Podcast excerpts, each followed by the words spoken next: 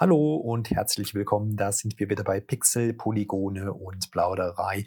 Wir sind heute im Außeneinsatz unterwegs und dementsprechend melde ich mich aus München von der GG äh, Wachia, eine kleine bayerische Games ähm, ja, Messe, die jetzt im zweiten, zum zweiten Mal in München gastiert, jetzt in der Motor World.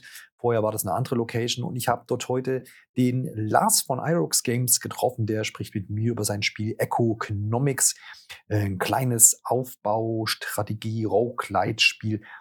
Alles, was ihr dazu wissen müsst, erfahrt ihr jetzt gleich im Interview. Ich wünsche euch schon mal vorab viel Spaß beim Hören.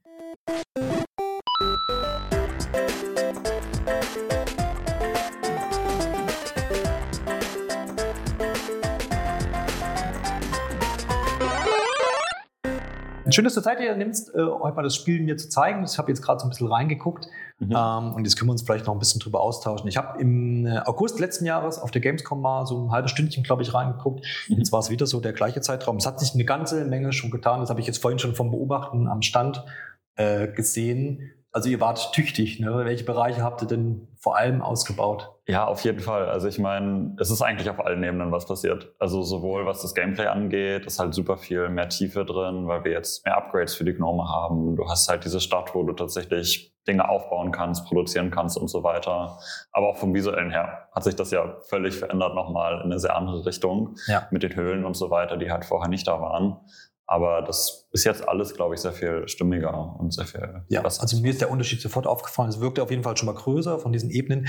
Aber bevor wir jetzt so über diese Einzelheiten ja. sprechen, ne, muss der Zuhörer vielleicht auch wissen oder die Zuhörerin, was denn eigentlich Economics für ein Spiel ist. Ich glaube, da steckt ja schon relativ viel im Namen drin. Ne? Ja, genau. Also es geht offenbar irgendwie um Zwerge und Ökonomie. Ähm, ja. Genau, die Idee ist so ein bisschen, dass man halt äh, einem äh, Gnome halt folgt, dem Benjamin, der halt irgendwie auf dieser Reise ist durch diese Höhlen und einen Schatz sucht mhm. unter der Stadt Gnomtropolis, die irgendwie so äh, der Ort ist, an dem ja. das Ganze spielt. Und es ist dann so, dass er halt von Höhle zu Höhle zu Höhle zieht und sein Team von Gnomen dabei hat, die halt irgendwie Hühnchen jagen und Bäume fällen und halt Dinge für ihn sammeln. Aber es ist gar nicht so einfach, durch diese Höhlen irgendwie durchzukommen, weil du Fledermäuse hast, die irgendwie dein Proviant immer wegfressen und es generell irgendwie schwierig ist, genug Dinge zu sammeln, um irgendwie da durchzukommen. Und wenn es dann so ist, dass du kein Proviant mehr hast, musst du wieder zurückgehen, kommst irgendwie in diese Stadt, kannst da so eine kleine Fabrik aufbauen mit Gebäuden, Dinge verkaufen, neue Gnome freischalten, damit du dann auf der nächsten Expedition möglichst noch bessere Chancen hast, weiterzukommen. Ja, wo würdest du das jetzt genremäßig einordnen? Wo seht ihr euch da mit dem Spiel? Genau, also ich würde sagen, es ist ein Roguelite-Spiel, aber nicht so actionlastig, wie man das von Roguelite-Games wahrscheinlich gewöhnt ist, sondern mit einer klaren Strategiekomponente, die ja, halt ja. dahinter steht. Das kann ich, glaube ich, auch so unterstreichen. Ja. äh, wie seid ihr zur Idee eigentlich gekommen, dass jetzt in dem, in der Form, wie ich es jetzt heute gesehen habe, äh, mit diesen Hexagons, mit dieser Draufsicht, Zwerge als Thema, wie hat sich das so entwickelt bis dahin? Ich meine, die allerursprünglichste Idee, die mal hinter diesem Spiel stand, war, dass wir sehr gerne Civilization spielen. Tatsächlich. Ja. Wir sind äh, tatsächlich haben wir irgendwie so alle zwei, drei Wochen mal unsere Runde, wo wir mhm. das Spiel irgendwie anwerfen. Und ich mochte sehr gerne diese Stadtplanungsphase, wo du irgendwie deine Distrikte setzt, hast irgendwelche Nachbarschaftsboni und so und dachte mir, vielleicht kann man diese Schleife als eigenes Spiel irgendwie aufbauen und quasi in ein neues Spiel verpacken. Mhm. Und das erkennt man jetzt in dem aktuellen Spiel tatsächlich nicht so auf den ersten Blick, aber es ist ja tatsächlich so, dass du die Gnome so platzierst, dass sie irgendwie, dass der Jäger seine Hühnchen hat, dass der Holzfäller seine Bäume um sich herum hat, dass sie halt die Ressourcen haben, die sie sammeln können. Ja damit man ähm, diese strategische Komponente, die da mal dahinter gesteckt hat, irgendwie ausleben kann. Ja, ja. Ich habe jetzt eben auch in der Anspielsession gesehen, es gibt nochmal so eine zentrale Hubwelt, habe ich es jetzt genannt, du kannst vielleicht den Namen mhm. gleich noch einordnen. Ähm, was gibt es dort alles zu tun? Ich konnte ja jetzt schon ein bisschen so ein Sägewerk habe ich gebaut. Äh, das heißt, inwiefern kann man sich da ausleben dann künftig? Genau, also du bekommst ja immer so ein bisschen die Ressourcen, die du gesammelt hast auf der Expedition. Äh, lass es jetzt Holz sein oder Mystorium, was so eine regenbogenfarbe, äh, farbige Substanz ist, die du überall findest. Ähm, und die kannst du dann entweder direkt verkaufen, dort am Marktstand, das hast du ja auch schon gemacht, ähm, und mit dem Geld halt neue Dinge freischalten. Oder du baust eben Gebäude wie das Sägewerk oder so einen Flaschenfabrikanten und so weiter, die halt höherwertige Produkte quasi für dich produzieren, weil ja. es ist ja Economics, es geht auch ein bisschen um Ökonomie ja. ähm, und kannst die dann halt für mehr Geld auf dem Markt verkaufen. Ja, jetzt gab es ja auch so permanente ähm, Upgrades, die man auf, zum einen auf diese Gnome machen konnte. Man mhm. kann auch so ein bisschen ähm, neue Gnome sich kaufen ähm, und die ein oder andere ja, Fähigkeit quasi dazu gesellen. Mhm. Ähm, wie groß wirkt sich das so auf das Spiel aus, äh, im so im ganzen im, im Fortschritt, wenn man das mal so komplett vielleicht sieht? Genau, also es ist ja so, dass auf den Expeditionen, die du so nimmst, kannst du halt entweder neue Gnome anheuern, um irgendwie stärker und besser zu werden, mhm. oder wir haben halt auch diese zweite Komponente, dass du ihnen so kleine magische Banner gibst, äh, die dann quasi ihre Fähigkeiten verbessern. Ja. Und das ist tatsächlich relativ entscheidend, gute Banner auszuwählen und halt auch die richtigen Banner zu kombinieren, weil du kannst nicht nur einen Banner pro Gnome irgendwie haben. Geben wir mal ein Beispiel irgendwie, wenn wir den ähm, Jäger haben, der sowieso schon einen Bogen hat und schon ein bisschen weiter zielen kann, den kann man zum Beispiel verbessern, dass er mehr Umfang hat. Es gibt aber zum Beispiel ein zweites Upgrade, das dafür sorgt, dass er zwei Pfeile pro Tag verschießt. Und die beiden in Kombination sind halt sehr gut, weil wenn du nicht die Range hast, um genug Hühnchen um dich herum zu haben, die du halt dann innerhalb von dieser Woche treffen kannst, ja. ist es halt super wichtig, dass dann auch noch den Range irgendwie dazu hast. Ja. Bei den ganzen äh, Gegnertypen, also du hast jetzt schon die Hühnchen erwähnt, dann muss man ja häufig noch Holz abbauen, Pflanzen und dergleichen. Wie viel Variation ist da dann im finalen Spiel vielleicht zu erwarten? Ähm, was nehmt ihr euch vor? was nehmen wir uns vor? Das ist natürlich immer die spannende Frage. Ja. Also es ist so, wir haben Jetzt im allerersten Biom sind so drei kleine Subbiome drin mit so anderen Pflanzen, äh, anderen Tieren nochmal, wo, sagen wir mal, jedes Areal so ein, zwei neue Sachen irgendwie hat, die man ausprobieren kann. Ja.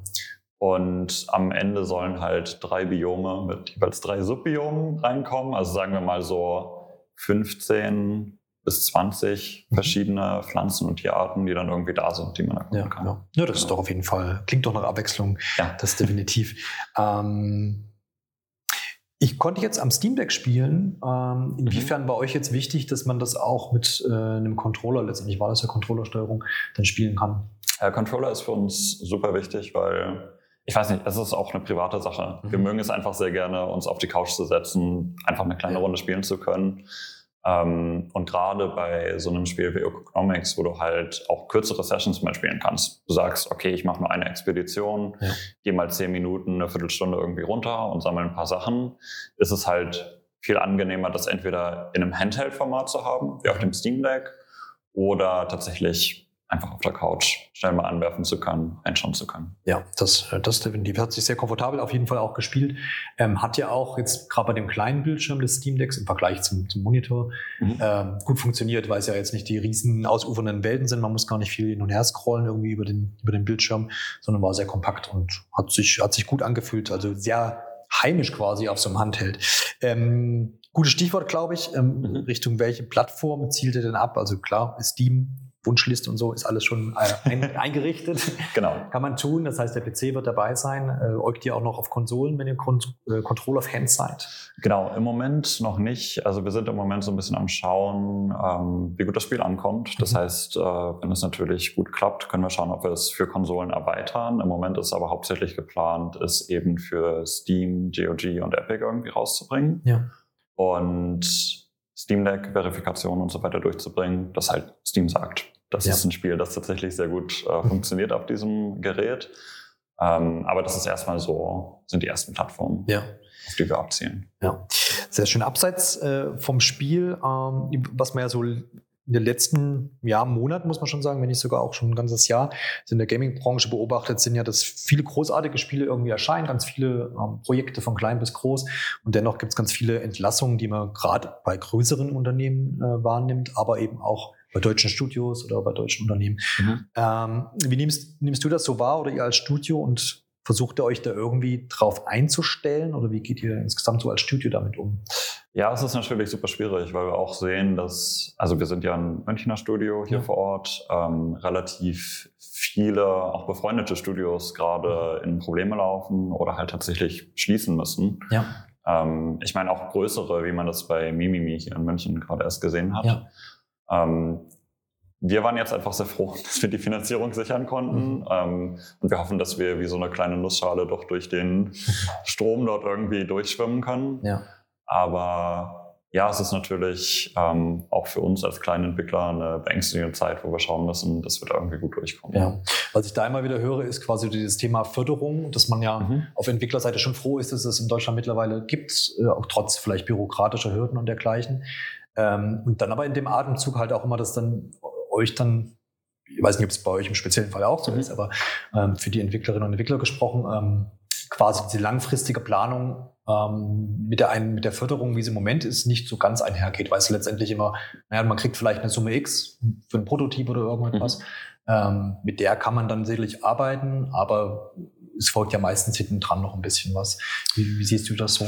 Genau, also ich meine, wir sind mega froh, mit dem FFF gerade hier in Bayern einen sehr starken lokalen Partner zu haben, ja. die halt auch das Projekt in Prototypen gefördert haben und jetzt hoffentlich dann auch für die Produktion. Das mhm. werden wir sehen. Ähm, es ist für uns natürlich immer so ein Zwiespalt, weil mit der Förderung kommt natürlich auch viel Papierarbeit, die man ja. irgendwie nebenbei machen muss. Ähm, aber am Ende des Tages nehmen wir das gerne in Kauf, um so ein bisschen finanzielle Stabilität damit aufzubauen. Ja. Also wir sind eigentlich sehr zufrieden, denke ich, mit dem, mit dem aktuellen Fördersystem. Ja, ähm, ein Ding, was mir dann immer noch in dem Zusammenhang auch so ein bisschen entgegenkommt oder ich immer wieder höre, ist quasi, weil du jetzt vorhin auch diese Schließung mhm. von Mimimi Games äh, angesprochen hast, ja. so dieses ähm, ja, Work-Life-Balance, ob man sich mhm. quasi wirklich als Entwickler ähm, also entspannt quasi arbeiten kann, so jetzt vielleicht nicht unbedingt 9 to 5, aber zumindest so, dass man sagen kann, ey, man hat auch irgendwie noch Freizeit und kann sich seinen privaten äh, Freuden quasi widmen. Versucht ihr das irgendwie schon in eurem Studio umzusetzen? Äh, ja, natürlich. Ich meine, wir sind ein sehr junges Team. Wir sind ja. alle so um die 24, 25 rum gerade noch ja. und da spielt das Leben natürlich auch noch eine super wichtige Rolle, dass man irgendwie Zeit für Freizeitgeschichten und so weiter hat. Ja. Ähm, unser Ziel ist es im Moment immer so relativ viel Flexibilität zu geben. Also wir sagen tatsächlich, wir haben die fixen Arbeitsstunden, ja.